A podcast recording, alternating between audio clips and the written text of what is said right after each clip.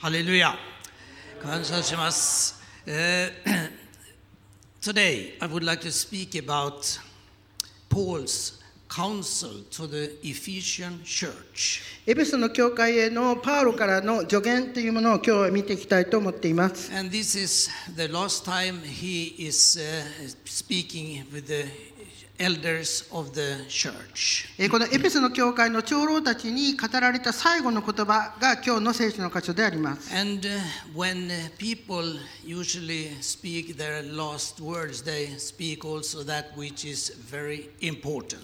まあ、人々が最後の言葉として告げるそのような言葉というのは非常に大切な言葉であるということを思うのです。So we have several of those uh, speeches here in the Bible. えー聖書の中にはそのように最後の言葉としてですねさまざまな神の人と言われる方がえー語っている言葉が記載記載されています。Joshua's farewell speech, えーヨシュアもやはりこのですね最後のはあのうんこの言葉を述べられさよならと言いましょうか。述べられました、uh, ダビデの最後の言葉があります。Jesus Christ when he spoke also about unity in, in John, chapter John. えーそしてヨハネの17章を見ますとイエス様は弟子たちが一つとなるということを願いそして昇天される前もですね聖霊に満たされるようにということを言われました、So here Paul is speaking to the Ephesian church. えー今日の聖書の箇所は、えーパウロがエペソの長老たちに語られたつまりエペソの教会に向けたところの言葉であります Uh, Paul, he had uh, several missionary journeys. えーパウロはいくつかの宣教旅行をしております、Uh, when he uh, was traveling through uh, Asia, えー彼は小アジアと言われるところをよく旅されました。and he on his second journey he came to the city of Ephesus. エペソの教会も宣教旅行の中で訪ねたことがあります。And we see that he established a small group of believers. えーそしてさまざまなですね信じる民の集いというものをさまざまなところでですねこう立て上げられていきました。And he left two caretakers of the church uh, named Priscilla and Aquila. えーそしてプリスキラとアキラにですね教会を任せるというようなこともなされたのです。And then on his third missionary journey, he came to Ephesus again. えーその3回目の宣教旅行の時にもエペソを訪ねました。And here was a great open door for the gospel. えーその福音を伝えるための門が開かれた道が開かれたということでありますけれど、So まあ、彼は特別なスケジュールを持っていたわけではありません。Was 霊の導きによって彼はそのような旅をされたのです。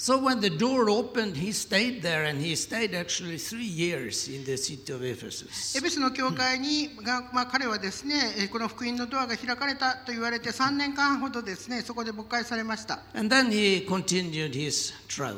それからまた続けて旅をされまし。したわけです。 And when on his way back to Jerusalem, he uh, did not go to the city of Ephesus. えーそしてこの旅行を続ける中でエルサレムに帰る途中にですねエルサレムあのエルサレムに帰る途中には、えーこのおエペソの町を訪ねるということはなさらなかったんです。Instead, he called the leaders of the church uh, to Miletus to have say his uh, very important words. えー彼はこの帰りですねキロエルエルサレムのキロの時にはですねエペソに寄らなかったのですけれどもその代わりにエペソの長老たちを呼び寄せたのです。And uh, here he gives uh, some extremely important instructions. えーそして非常に大切なことをですね彼はここで享受されました。Uh, actually, our orchestra visited uh, uh, Turkey uh, for uh, many concerts. えーまあ、トルコでですね私たちのオーケストラはいくつかのコンサートをしました、And uh, one concert was to be held in the ruins of Ephesus. えーそしてこのエペソのところに行ってですねコンサートをしたわけですけれど And I was looking for, wow, I can play in the city of Ephesus in the Roman arena. えーこのおローマに支配されていたですね、 So, えーこのエペソの町にですね、えーかつてはそうであったところに行けるんだというようなことを思ったわけです。and usually in autumn there is no rain in uh, Turkey. えートルコでは秋はですね雨は降らないんですね雨季ではないんです So everyone's looking forward. Now we are going to the ruins of uh, Ephesus and we are going to have a concert. えーまあ、エベソに行ってですねそこで私たちはコンサートをするんだと楽しみでした、But on that day, it was raining enormously. えーところがその日ものすごい豪雨になってしまったんですね、Absolutely unusual for this time of the year. えーその年に、えーその日はですねコンサートがある日はですね、えー信じられないほどお例外にですねこのものすごい雨が降ったわけです And I, we could not play in Ephesus. ですからエペソでコンサートをすることにはなりえーすることができませんでした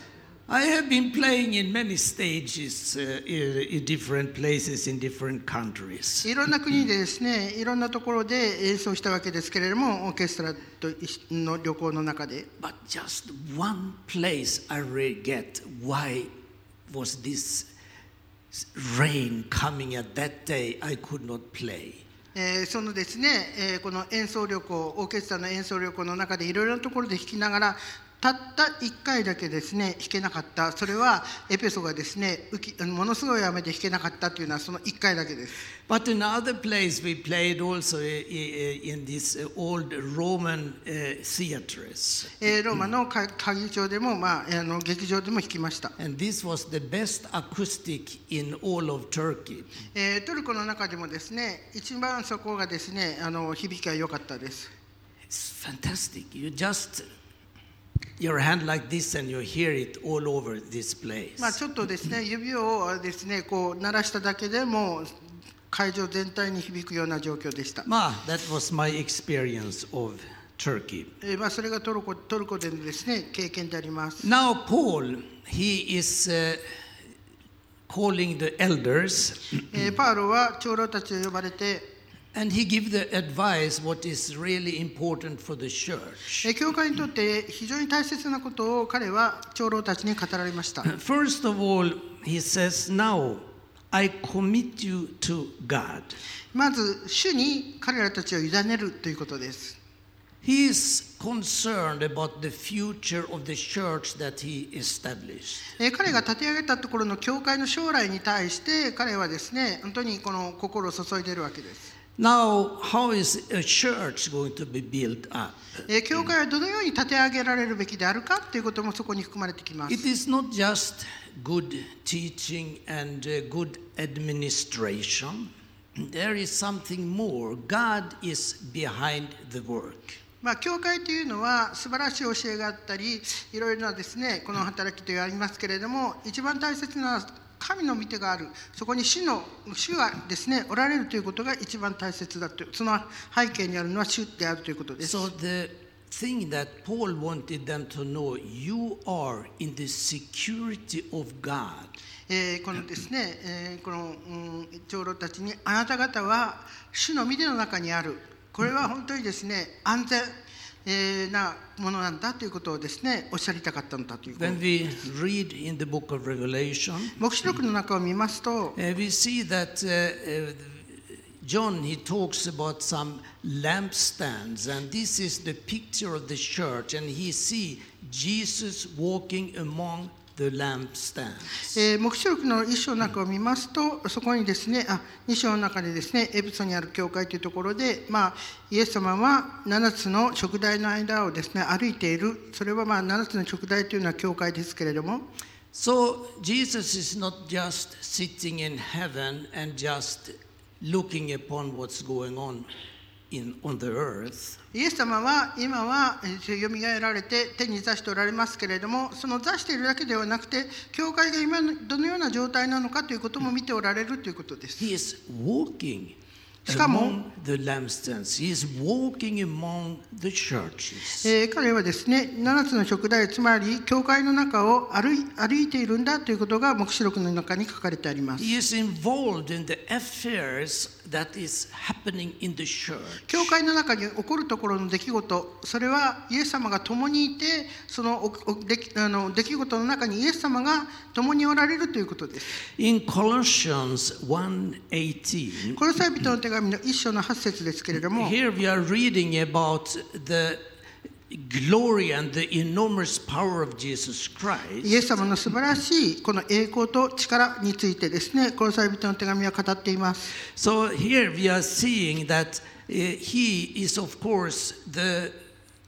creation. Everything was created through Jesus Christ. すべてのものは御子イエス・キリストによって作られたものであるということを聖書は語るわけですね。And then He is also the head of the church. そしてイエス様は教会の頭であるということをパウロは語りました。So He has all dominion and all power in heaven and earth. そして天にあっても地にあってもイエス様には権限が与えられていま And す。 he is the one that is protecting his church, and he is the head of the church. えーイエス様は教会を守り、教会の頭であり、教会を守る方です。 We have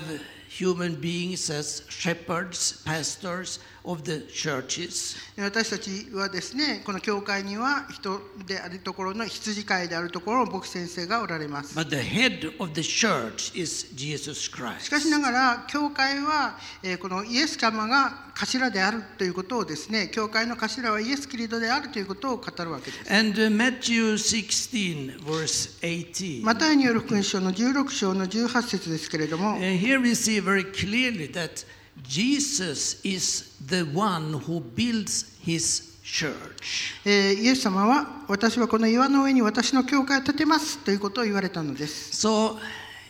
of course, Peter was a very important part of the early church. えー初代教会においてペテロは非常に大切な役割を果たしました。But it was not Peter, it was not human beings that is going to build the church. えーペテロは大切な働きをしましたけれどもしかし教会を建てるのは人ではなくてキリストが建てる私が建てるということを言われたのです So, I just look on the wall here, and God can do what men can't. えー今ここに人にはできないことも神にはできるというですね言葉が、えーここに書かれてこの壁に貼ってあります、This is perfect word. えーこれは本当にもうパーフェクトな言葉です So man cannot build. This is not just an organization. えーこの教会というのは単なる組織ではありません人が作り上げるものではないのです No, it is God that is the head of the church, and He is the one that protects His church. 神様はこのですね教会の頭は神でありそして教会を守るのも神様でありますそして立て上げるのも神様です And uh, as I said, He is walking, He is concerned about the churches. えーそしてイエス様は教会の中を歩いている教会の出来事に対して関心を持っておられるということです So, Romans uh, uh, 8, ローマ人の手紙の8章ですけれど verse uh, 34 says that Jesus, He is continuously interceding for the church. えーそしてこのですね34節8章の34節に、えーこのよみがえられた方であるキリストイエスが神の右の座につき私たちのために取りなしていってくださる。つまり私たちということはクリスチャンが集っているところが教会ですから教会のための取りなしもイエス様がされているということです。And after that comes these great verses about that nothing can separate us from the love of God. えーそしてさらに、えーこのパウロはですね私はこう確信していますと言って主キリストイエスにある神の愛から私たちを引き離すものは何もないんだということを大胆に語りました。So when Paul is speaking to the elders of the church, he commit them to God and his protection and power. えーこのエベスの長老たちにパウロはですね教会あなた方を、えーこの神様の守りの中に神様の力の中に神様ご自身の中に委ねるということを言われたのです And uh, of course, in the history here in the world, many, many people have tried to stop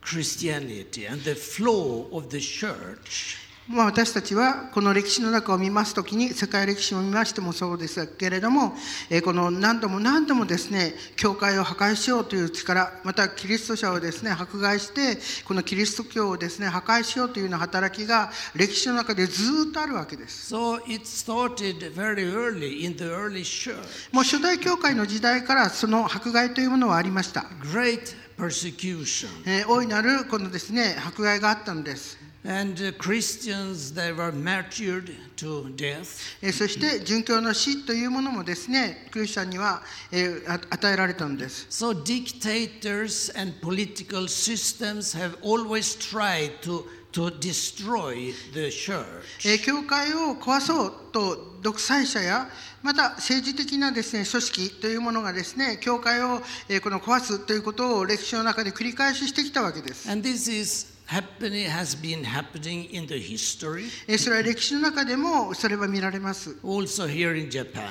日本においてもそうです。 And uh, in the early times, Christians were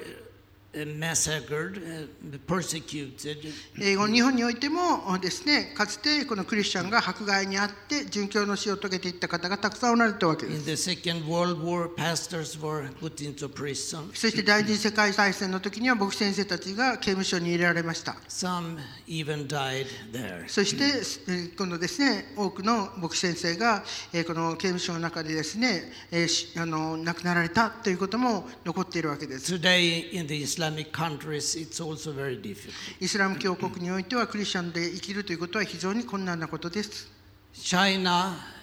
has had their times of persecution. えー中国においてもうん迫害がなされてきました。Actually, many of the missionaries that came to Japan, they were missionaries in China, but China threw them out. えー実は日本にたくさんの宣教師が来られましたけれども最初にですね彼らたちが目指していたのは中国でありますしかしながら中国から追い出されて日本にたくさんの宣教師が来られたという歴史があるわけです、But then it was uh, quite an open time. えーまあその後ですね少し、えーこの開かれたような時代がありました、But lately, it is very different. えーしかしながらまた最近になって中国の状態は変わってきました Missionaries are thrown out of China today. 今日今日も中国から宣教師たちは追い出されています、Churches are destroyed. えー教会は壊されています、So this is sad news. えー悲しいニュースです But this is what is happening throughout history. しかしこのキリスト教に対するところのえー抵抗反抗というのは歴史の中でずっとえー繰り返し繰り返しなされてきたことであります.しかしながら教会を人が壊すことはできないで現在も教会はあります You cannot destroy the Christian faith. えークリスチャンの信仰を人が壊すことはできないのです、Philosophers cannot do it. えー哲学者もそれをすることは壊すことはできません One of the philosophers in France, Voltaire, he was uh, a, a non believer, of course, an atheist. まああのフランス人の哲学者であったボルテールはですね無神論者であって And he said, I will show you how one Frenchman, which is himself, one Frenchman in 50 years can destroy Christianity. えー彼はですね自分のことをですね一人の人、まあ、自分のことなんですけれどもが50年のうちにこのキリスト教を撲滅してやるというようなことを公言したんですね。So he thought that with his intellect, he could try to get people to not believe in God. えー彼は彼の知性を持って人々の信仰をダメにすることができる、まあ、信仰を苗させることができると彼は考えたのです。Uh, he died, えーその後彼は亡くなりました。And Geneva Bible Society bought his house. えー何が起こったかと言いますと実は彼の家を、えーこのジュネーブの聖書協会が買ったんですね。And they were printing Bible in his house. そしてそこで彼があの50年でですね自分がキリスト教を、えーこの撲滅すると言ったその家で聖書が捨てられることになりました。And once I went to America and uh, I went into the toilet, and there sometimes, you know, people write on the walls. まあアメリカのですね、えーこのトイレに行った時、まあ、人々はトイレに落書きをする人がいるわけです。And uh, I was reading. そこで私は落書き一つに目目が目が止まりました。目に留まり it ました。said like this こんなふうに書いてありました。Voltaire said, God is dead. ボルテールは神は死んだと言いました。God says, 神は-.ところが神はボルテールは死んだと言っています。という落書きでした。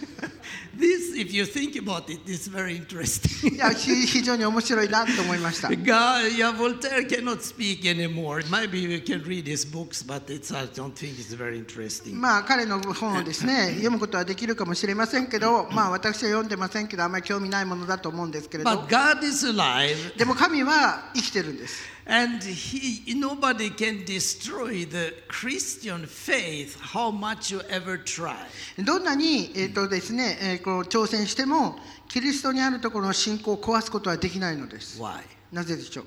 Jesus is the head of the church. えー教会の頭はキリストだからです。He says, I will build my うん church. 私が教会この岩の上に教会を建てるとイエス様ご自身がおっしゃったからです。You cannot go against God. えーそして神に抵抗すること、対えーと敵対することはできません。So if God is in the, if Jesus is interceding for the church, what can man do? えーこのイエス様がですね、えー私たちクリスチャンのために、教会のために取りなしておられるならば、誰が罪に定めることができようか、誰がそれを壊すことができますかということを、ローマ人の手紙の8章でパウロは語ったのです。So now Paul says, I commit you to God. えーですから、パウロは、あなた方を主の手に任せますということを言われたんです。And then he continues to say, えーそして続けて彼は言言われました。so then he gives over, uh, goes into the word of God. えーその次にはですね、恵みの御言葉に委ねますと言われたのです。So he is uh, speaking about that I commit you uh, to the word of his grace. えーこの御言葉の恵みという、まあ、英語ですのですけども、日本語の第三版は、恵みの御言葉に委ねますと書いてあります。Paul, he is the one who speak most about grace in, the, in, in his letters. えー彼の手紙を見ますと、常に恵みという言葉で溢れています。It seems that this is the main theme of Paul's teaching. パウロの教えの中心は恵みでありました。So he commits these believers to the word of God's grace. えー彼はこの教会をですね、神様の恵みの言葉に委ねると言われたのです。And once we were- had a, a, a missionary visiting our house, まあ、一人の宣教師が私の家を訪ねました。 and we were praying together, まあ、私たちは一緒になりました。 and uh, suddenly he prophesied. えー彼は突然予言しだしたんです。 He prophesied about, uh, over me, えー私に対するところの予言でした。 and he said like this 彼はこう言ったんです。 Your message to Japan, it is the word of grace. えーこの日本に対する必要なメッセージ、それはあなたは語りますけど、それは恵みのメッセージ、日本に必要なのは恵みのメッセージですということを言われたんです。And I have never forgotten that word えーその言葉を私はう決して忘れられないんですね。because I think that we are living in a graceless society. なぜかと言いますと、私たちは恵みのない社会に生きてるんです。Uh, you see, there is not, if we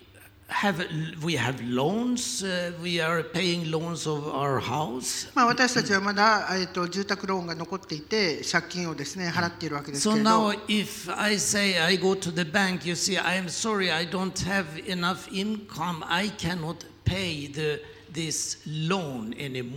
もし私が銀行に行ってです、ね、ちょっと収入が減ってしまってこの銀行のローンを払えないんですけれども。えー、何とかしてもらえますかと銀行に行って言ったら You どうでしょう？please give me え grace. っと、恵みを与えてくださいますかと言って、えー言ったらどうでしょう？What do they say? えー銀行員は何と言うでしょ You う。sell your house. あ、家を売ってくださいと言うでしょう。So, you know, there is not here you can have grace. The same in the orchestra, there is no grace. えー本当に恵みはないんですね。オーケストラも同じです。You know, when we have auditions for a new position eh, among the cello players, えーチェロプレイヤーの中で退職された席が一つ空きますと、そこでオーディションが行われます。and uh,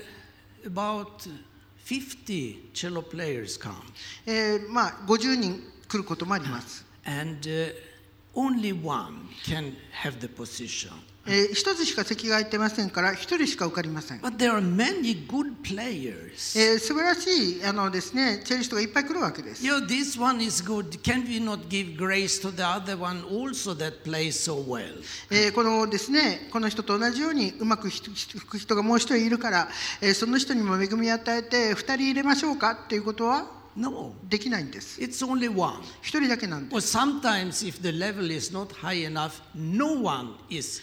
そして getting the position. この願っている基準に達達していないと、えーこのとオーディションをして誰も受かりません、Next time, a new audition. えー次にまた新しくオーディションがアナウンスされます So, this is the situation in our society. 私たちの社会というのは恵みのない社会なんです But you see, when we come to し Jesus, かしイエス様のところに行きますと、here is え grace. ーそこは恵みに満ち溢れています Abundant grace. 豊かな恵みと誠にですね満ちておられる方とイエス様のことはヨハネの一章が紹介してい So ます this is the message to the Ephesians. You have grace. You stand on the word of grace. えーこのパウロはエペソの長老たちにあなた方はこの恵みの御言葉にとどまって生きてくださいということを言われたのです And in Ephesians, Paul says that salvation it comes by grace and faith. えーそしてエペソの手紙の中にですね救いというのは恵みによってもたらされるイエス様を信じることによって与えられるということ行いではないということを言われたのです So that is not works from man. You cannot better yourself. えーこれは行いによるのではない私たちは自分で努力して自分がよもっと良い人になるということはできないということをですね聖書は語るんです Paul says it is a free これは神様からですね無償で与えられるところの賜物そ救いというものは賜物なんだということを言われたのです And uh, Paul, he also speaks to the Ephesians. He says that this word of grace which can build you up, he says. そして恵みの御言葉はあなた方を育成することができる育つことができると言われたのです It is not just man's wisdom that builds us up. 私たちが成長するのに必要なのは人間の知恵ではありません。It is the word of grace that is here, based in the Bible. えー聖書の中に書かれてあるところの恵みの御言葉恵みの御言葉は、えーこの聖書が土台ですよね。御言葉で私たちは成長していくものなんだということを語られたんで And す、Paul, he says in another place, えーパウロは他の聖書に書いて in, て he says that the word of God, that is what brings growth, the word of grace. えー私たちは本当に御言葉によって恵みの中で育成されていくそして本当に純粋な御言葉で私たちは成長するということをペテロも語りました、So let's read uh, Colossians 2 8. えーコロサイ人の手紙の2章の Uh, 8節 uh, 1 6, I mean, Colossians 1 6. 一章の6節ですけれども、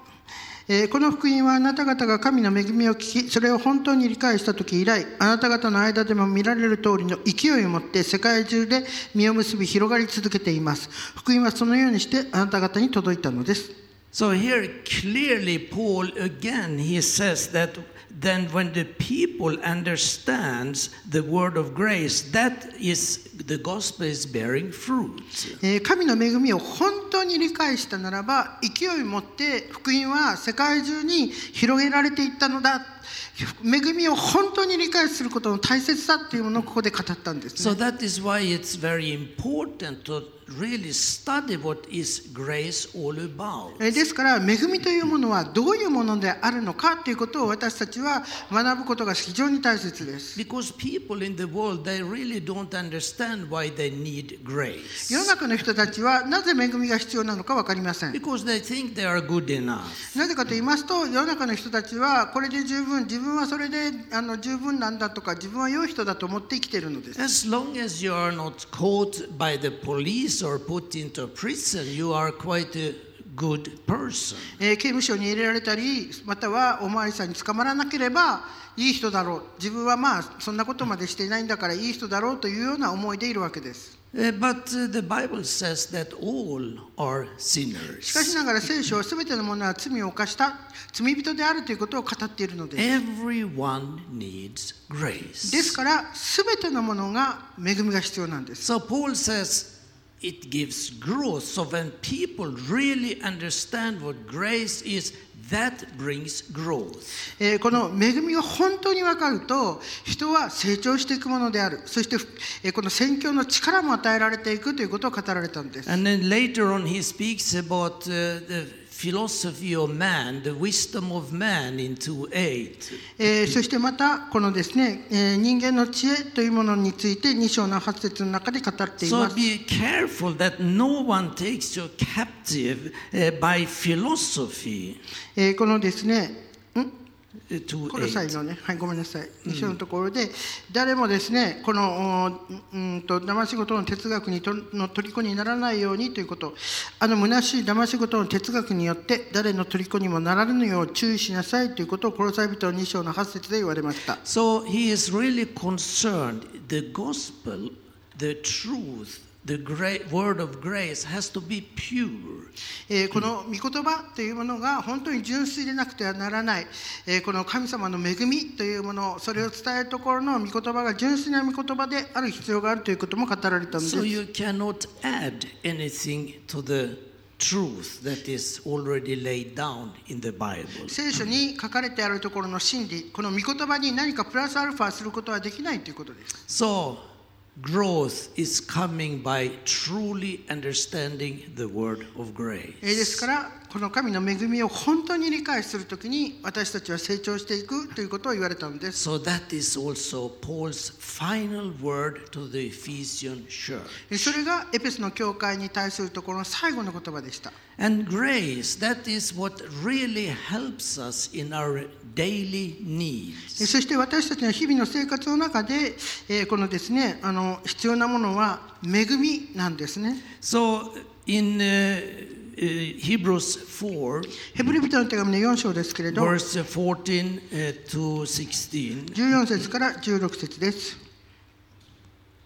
さて私たちのためには諸々の天を通られた偉大な大祭司である神の子イエスがおられるのですから私たちの信仰の告白を固く保とうではありませんか。私たちの大祭司は私たちの弱さに同情できない方ではありません。罪は犯されませんでしたが全ての点で私たちと同じように試みに現れたのです。ですから私たちは憐れみを受けまた恵みをいただいて折にかなった助けを受けるために大胆に恵みの御座に近づこうではありませんか Jesus is sympath-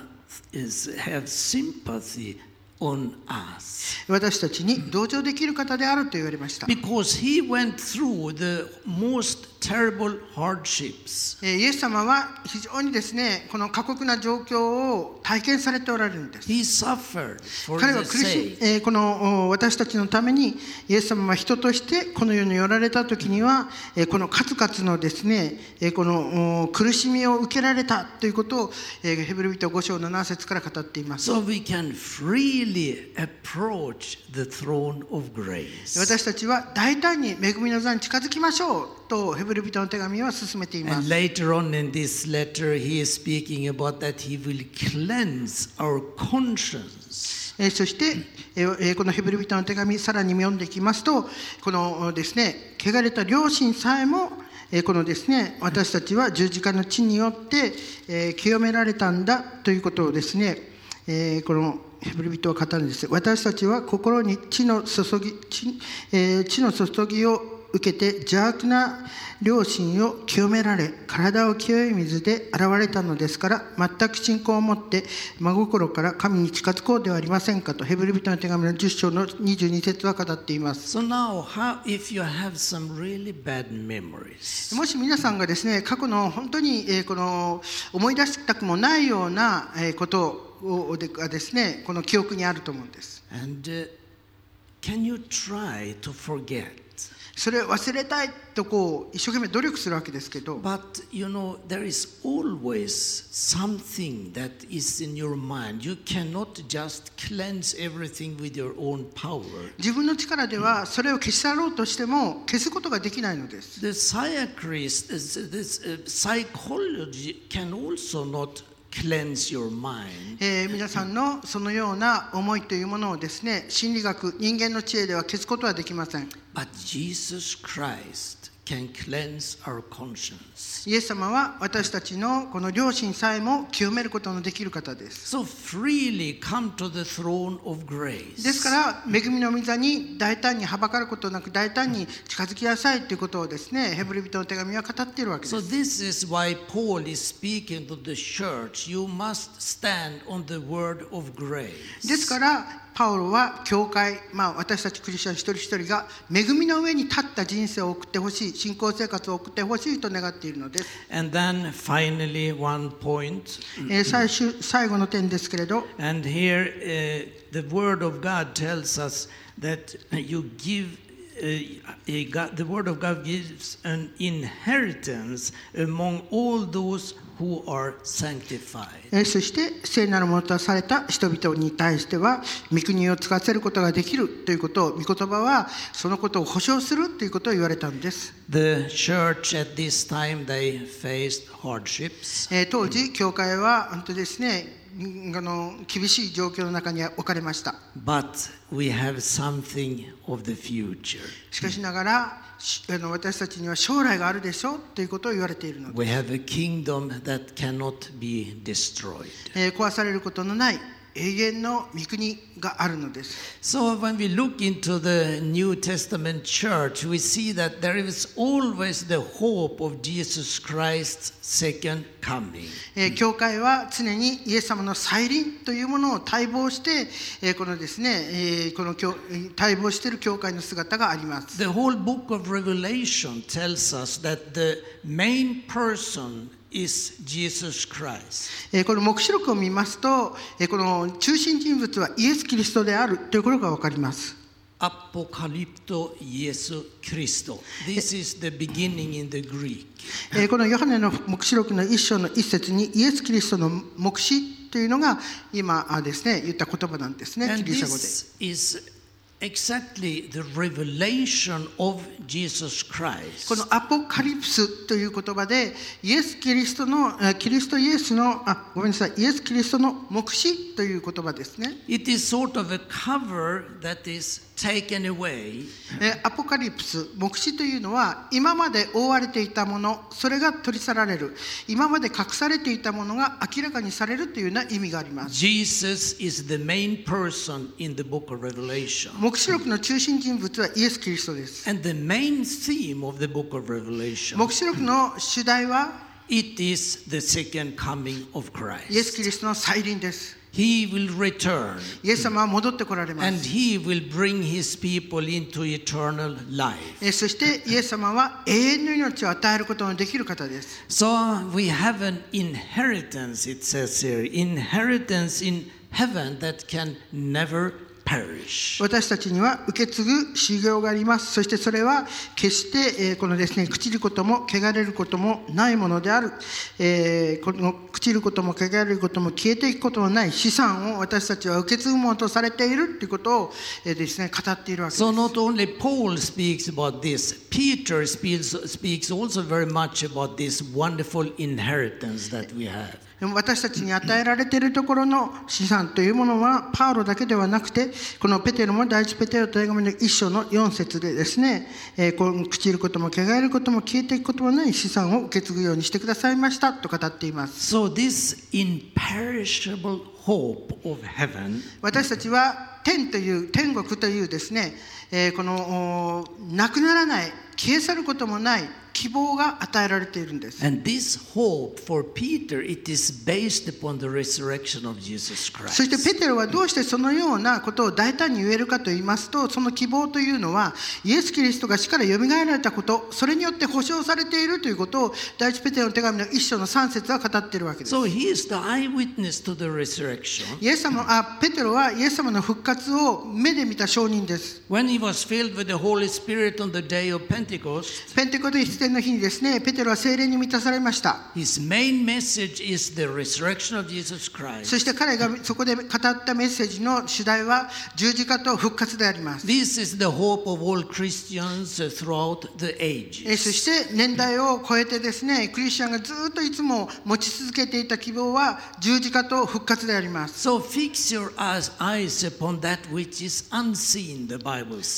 聖書はですね、目に見えるものに目を留めるのではなくて、に見えないものに私たちは目を注ぐとあります So he wants the Ephesian church to fix your eyes upon the inheritance you have. あなた方が与えあなた方に与えられている目には見えないしかしながら与えられている資産をしっかりと心に持って生きるようにとエベスの長老たちにパウロは勧めたのです So Jesus Christ is the only one who can give eternal life.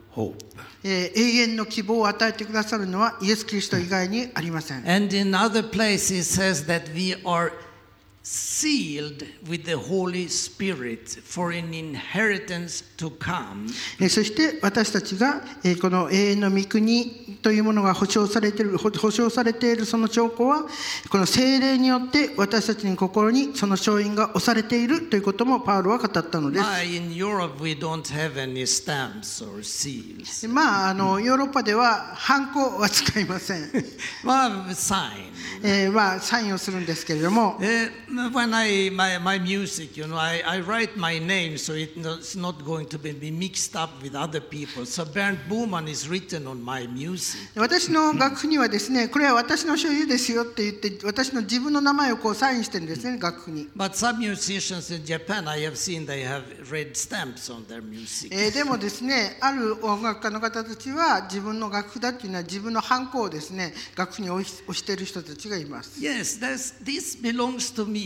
えーそのハンコはですねこれは私の所有物ですよという意味でのハンコですよね Jesus, he puts his stamps on me and say, "This is mine. This person belongs to me." えーこの人は私のものなんですよというですね、えーこの承認をしてくださっているエビソビトの手紙の一章にですね、えーこのお約束約束の聖霊をもって承認を押されているということを語っています。So, my friends, we have such a great. 私たちには本当に偉大な希望が与えられているのです。So now, Paul's advice to the church in エ Ephesus. ペソの教会に対する助言ですけれども、So, what happened after this? えーその助言を受けた彼らたちどうなったでしょうか？Actually, the apostle John, he came to Ephesus and he became the pastor of that church. えーこのうんそうですねパウロの後ヨハネがですねこのエペソの教会を勃会することになりました。And he was actually pastoring that church for around 30 years. えー彼は大体30年間そこでぼぼあぼその教会を牧されました。Uh, しかしながら迫害にあってパタモス島に彼は送られたわけですけれど、そこで彼はあの大いなる啓示を受けたわけです。But it's also believed that he was able to return to the city of Eph- uh, Ephesus. えーしかし彼はやがてですねエペソの教会に戻ることができました。So now this church becomes the greatest and most important church in Asia at this time. えー小アジアにおいてですね本当に当時このエペソの教会というのは大きな教会で大切な教会でした。And it's very interesting to look upon the word truth, how many times that is used in the New Testament. えー新約聖書の中でですね、まあ、ヨハネもそうですけど年中このよくですね真理御言葉の真理真理という言葉が出てくるわけです。So if you count the words uh, uh, in, in the Greek language, there are some other language may translate it different, but the Greek language has the word truth appearing 109 times. えーえーこの109回、えーこのいろんなあの言葉を真理と訳していますけれどもギリシャ語で真理と言っている言葉は109回あの新新約聖書の中に出てきます。Paul uses that word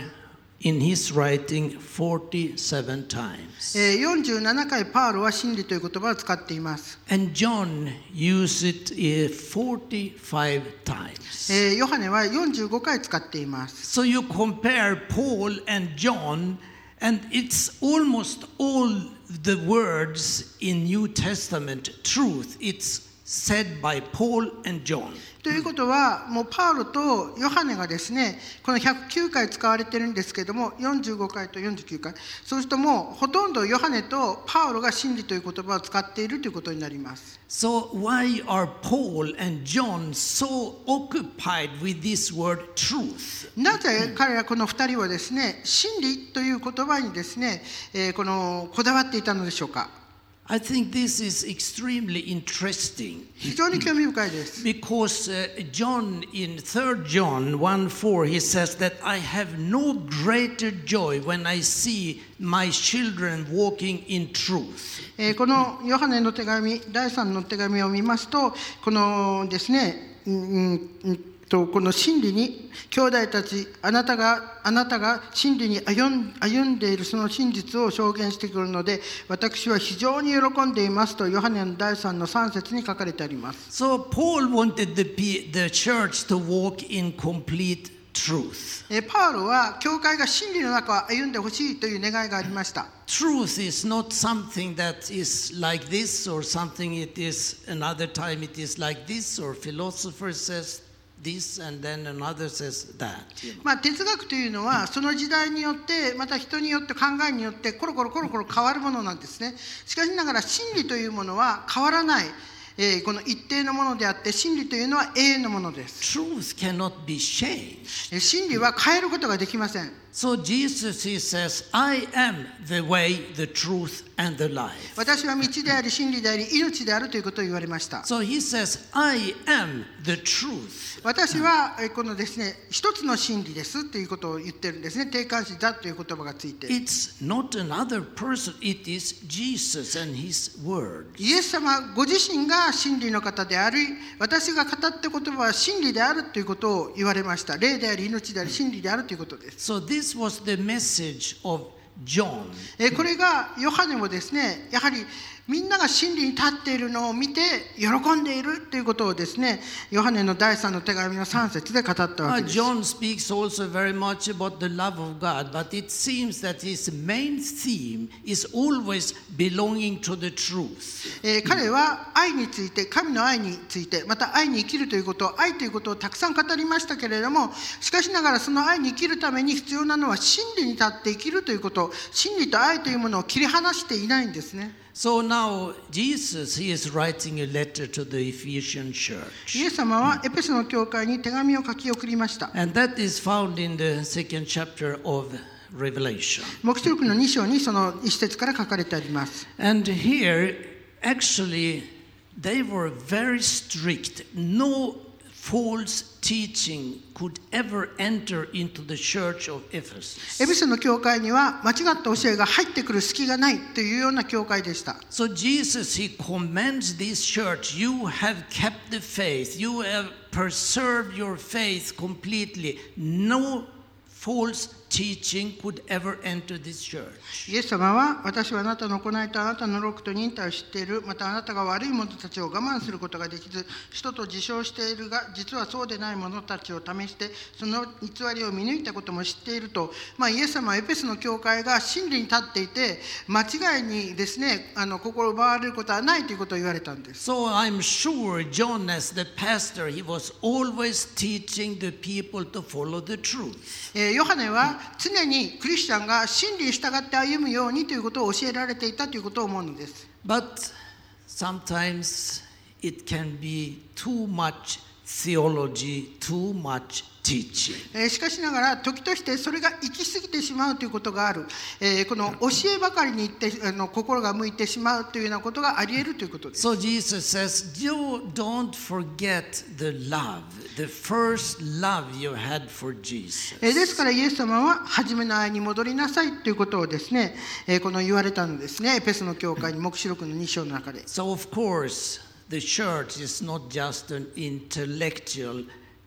gathering, uh, intellectual gathering of people just studying the truth only. It must also be combined with the love of God. えー教会というのは 何か教えだけを一生懸命ですねそれに、えーこのうんコンセントに集中してそれだけではなくて実は教えも大切ですけれども愛というものが教会の中に流れていくこの両両両輪が必要であるということです。So Jesus, he wants a balance. えーイエス様はバランスの取れた教会を求めておられます。But the church is protected by Jesus. えーしかし教会というのはイエス様によって守られているということは確かなことで He す。cares for his church. イエス様は教会を世話しておられます。And he wants his church to live in the word of grace. えーそしてこの教会が恵みの御言葉の中にえーこの立って生き続けてほしいと願っています。And thinking about the wonderful future we have as えー believers. そして信仰者に与えられているところの素晴らしい将来というものを仰ぎ見てほしいということです。So, this word, almost 2,000 years ago, まあこれは今から見れば2000年ほど前の言葉ですけれど but it is very relevant, very important for the church しかしながら今日の教会に非常に大切な助言ではないかということを思うのです。え Let's live in the word of ー grace では神様の恵みの言葉に生きるようにしようではないでしょうか。and our wonderful future in heaven. えー天にあるところの素晴らしい私たちは本当にですね御国というですね、えー素晴らしい将来がもうすでに与えられているというえーことを心に据えて生きることが大切ではないでしょうか。Amen. ハレルヤ、イエス様、感謝します。この素晴らしい聖書、この素晴らしい御言葉、もう本当に永遠に生きる言葉で、私たちもこの言葉を読みながら、この信仰なくならないようにとイエス様も祈っています。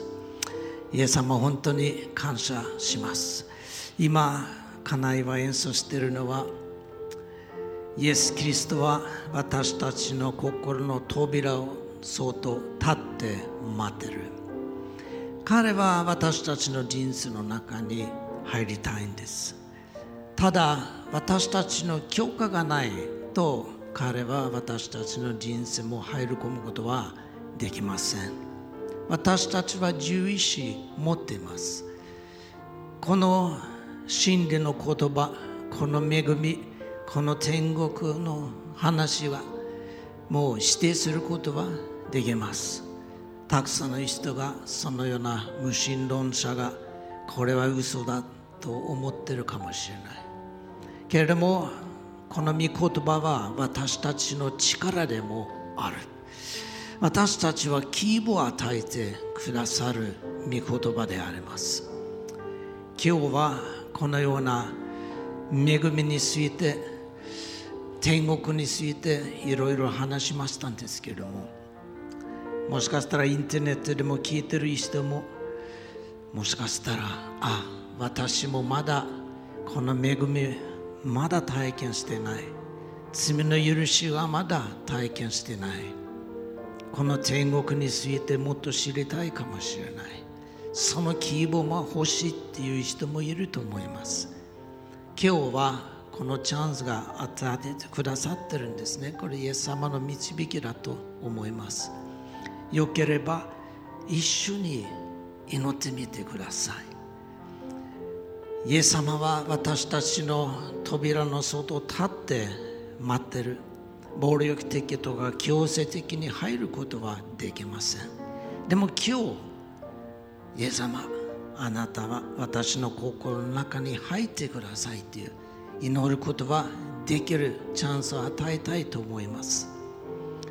よければ私と一緒に静かでもいいから